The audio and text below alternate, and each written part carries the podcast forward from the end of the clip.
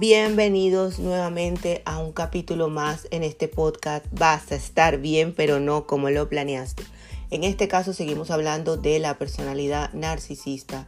Vuelvo y repito, hablamos desde la experiencia personal, ya que mi experiencia profesional es en otro campo. Hoy vamos a hablar de los juegos mentales. En mi experiencia personal lo viví de primera mano y es una táctica que utilizan para mantener el poder.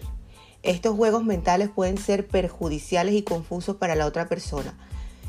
Aquí te voy a dar algunos ejemplos en los que se ve manifestado cómo utilizan este tipo de juegos. El juego emocional eh, de la manipulación. Ellos utilizan tácticas de amor, bombardeo, seguido de críticas y desprecio, para mantener a la persona en un estado constante de inseguridad y dependencia emocional. También la técnica del silencio que hablé en el podcast anterior, el tratamiento silencioso como forma de castigo y control. Ignoran a la persona incluso días o semanas. Esto crea una ansiedad terrible y hace que la persona busque su aprobación constante. Otro juego muy importante y tiene que estar muy alerta es el juego de la victimización. Los narcisistas pueden presentarse como víctimas eternas por todos los problemas de su vida e incluso evitan asumir sus propias responsabilidades. Siempre el mundo les debe algo. Otro juego muy importante es la negación y la confusión.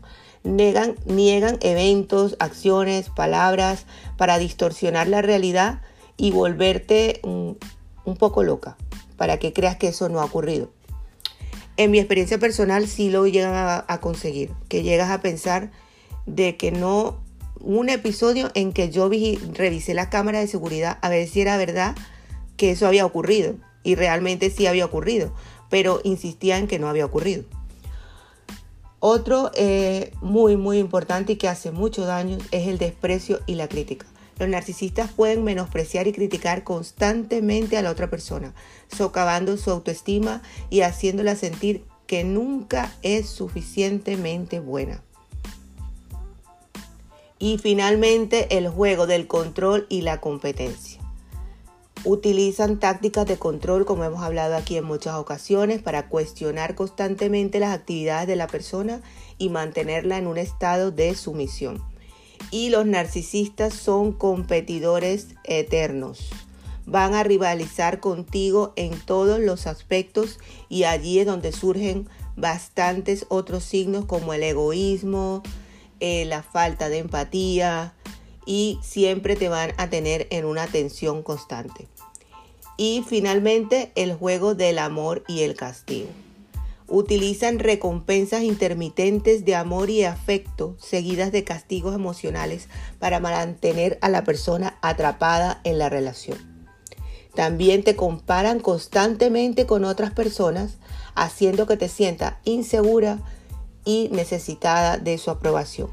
Finalmente, estos juegos mentales pueden ser perjudiciales para la salud mental y emocional de la persona afectada. Dificultan el mantenimiento de una relación saludable y lo más importante es dar el primer paso para tomar decisiones informadas sobre cómo lidiar con este problema.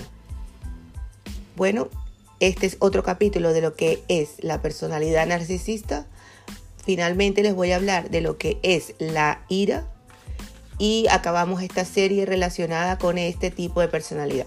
En el otro podcast vamos a comenzar a hablar de el poder de la perseverancia.